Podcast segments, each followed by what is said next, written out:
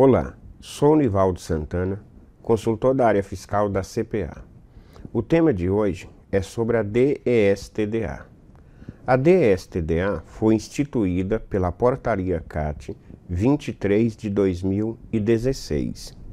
A DSTDA deve ser utilizada pelas empresas optantes pelo Simples Nacional para declarar as operações com mercadorias sujeitas à substituição tributária dentro do Estado de São Paulo, para declarar as operações sujeitas ao diferimento do ICMS no Estado de São Paulo, para declarar as operações nas aquisições de mercadorias em outros estados sujeitas à antecipação tributária do artigo 426-A do RICMS, São Paulo, e para declarar as operações sujeitas ao ICMS do diferencial de alíquota nas aquisições em outros estados de mercadorias destinadas à revenda, à industrialização, ao uso ou consumo ou ao ativo imobilizado.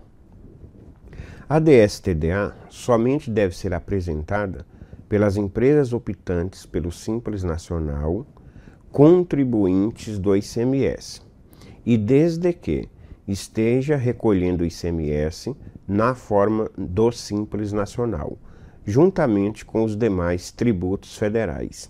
Ou seja, as empresas devem estar dentro do sublimite de 3 milhões e 600 mil ou 1 milhão e 800 mil, caso esteja no estado sujeito, sujeito a esse sublimite. A DSTDA ela deve ser gerada e entregue através do aplicativo CEDIF SN. O aplicativo da CEDIF ele deve ser utilizado para gerar, para declarar, escriturar todas as operações e posteriormente o próprio aplicativo faz a validação das informações e a transmissão para a Secretaria da Fazenda. A DST dela deve ser entregue até o dia 28 do mês subsequente, ou, quando for o caso, até o primeiro, primeiro dia útil imediatamente posterior. Ressalta-se que as empresas optantes pelo Simples Nacional, que esteja dentro do sublimite de, de ICMS e que não tenha informações a ser prestadas, ou seja, que não tenha operações sujeitas a obrigação de entrega da DSTDA fica dispensada de sua entrega.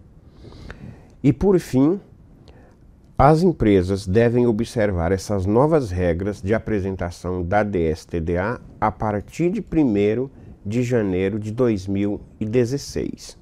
Esse foi o nosso tema de hoje.